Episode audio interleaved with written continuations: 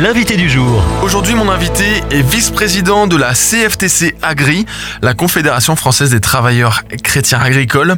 Dominique Boucherel, bonjour. Bonjour. On entend un petit peu partout des échos de la révolte des agriculteurs avec des manifestations qui se multiplient depuis plusieurs semaines et certaines actions choc, blocage d'axes routiers, de voies ferroviaires, déversement de paille et de fumier devant certaines instances et grandes surfaces alimentaires. Et on entend nettement moins parler des salariés agricoles. Alors, on vous donne la parole aujourd'hui en commençant par faire la différence entre agriculteurs et salariés agricoles. Il y a bien une différence, oui. euh, Nous, les salariés, on travaille dans les structures, donc dans les exploitations agricoles. Bon, après, il peut y avoir des responsables qui ont le statut de salariés, mais en fait, qui peuvent être agriculteurs. Mais nous, on, nous, on travaille dans les exploitations agricoles. Les salariés agricoles de la production agricole, c'est ça. Est-ce que ça veut dire que c'est euh, un mouvement de contestation qui ne vous concerne pas forcément ou alors euh, c'est un peu plus compliqué que ça?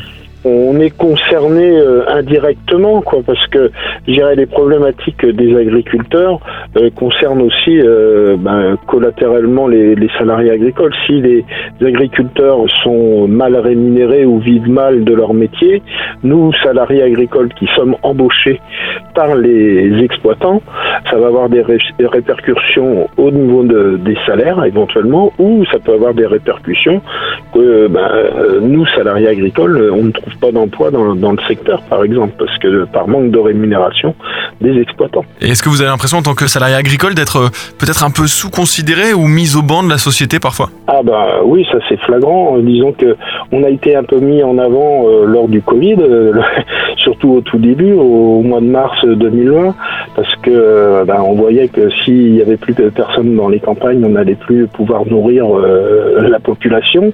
Donc là, on a été mis en avant, mais depuis, on est revenu comme euh, au même statut qu'avant, c'est-à-dire euh, même pas invisible, complètement transparent.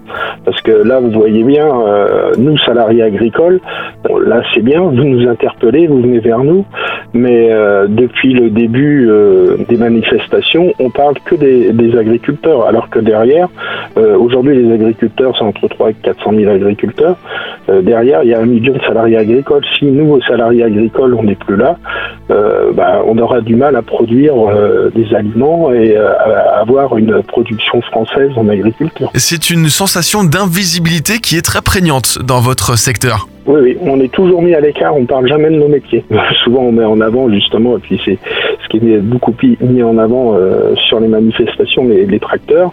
Souvent, dans bien des exploitations, surtout les exploitations céréalières, le salarié est consulté pour euh, l'achat des tracteurs ou du matériel, parce que souvent c'est lui qui l'utilise euh, plus et qui doit euh, justement avoir connaissance de toute l'évolution technologique qu'il peut y avoir sur le, matériel actuellement. Parce que contrairement à ce qu'on pense, parce que souvent le salarié agricole était réduit ben, à la brouette et la fourche, mais c'est plus du tout le cas aujourd'hui. Il faut avoir des connaissances techniques que l'on a euh, comme les agriculteurs, parce que bien souvent on est issu des mêmes écoles d'agriculture, hein, on est formé au même endroit, sauf qu'on prend des directions différentes. Il y en a qui prennent et qui deviennent chefs d'entreprise, et puis d'autres là, qui restent euh, et qui deviennent euh, salariés. Mais euh, on a besoin aussi bien des, des, des chefs d'entreprise que des salariés. L'un ne pas sans l'autre. Et concrètement, comment on fait dans notre assiette pour soutenir le monde agricole? Ah ben, je dirais le, le premier des comportements, hein, c'est de consommer français.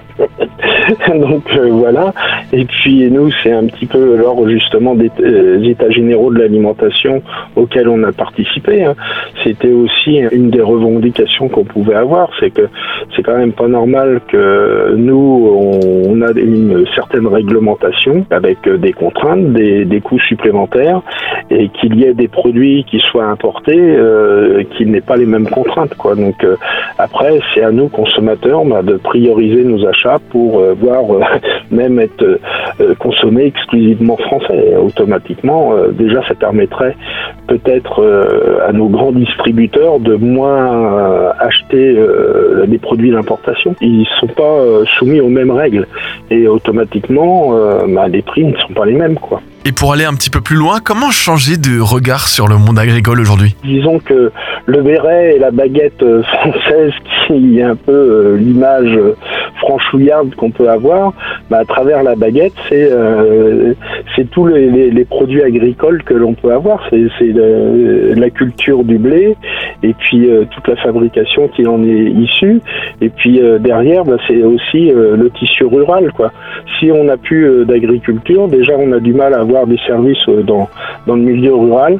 Et toute la base, si on a une agriculture vivante, on aura des salariés en milieu rural et on aura, euh, disons, une activité économique et sociale dans le milieu rural aussi à partir du moment où les territoires seront occupés et entretenus euh, et euh, qu'on puisse produire ben, des aliments de qualité pour nos concitoyens. Pour plus d'informations, rendez-vous sur cftcagri.fr. Merci Dominique Boucherel, vice-président de la Confédération française des travailleurs chrétiens Agri. Merci d'être passé par Phare FM. Je vous remercie, bonne journée à vous. Retrouvez ce rendez-vous en podcast sur farfm.com slash replay.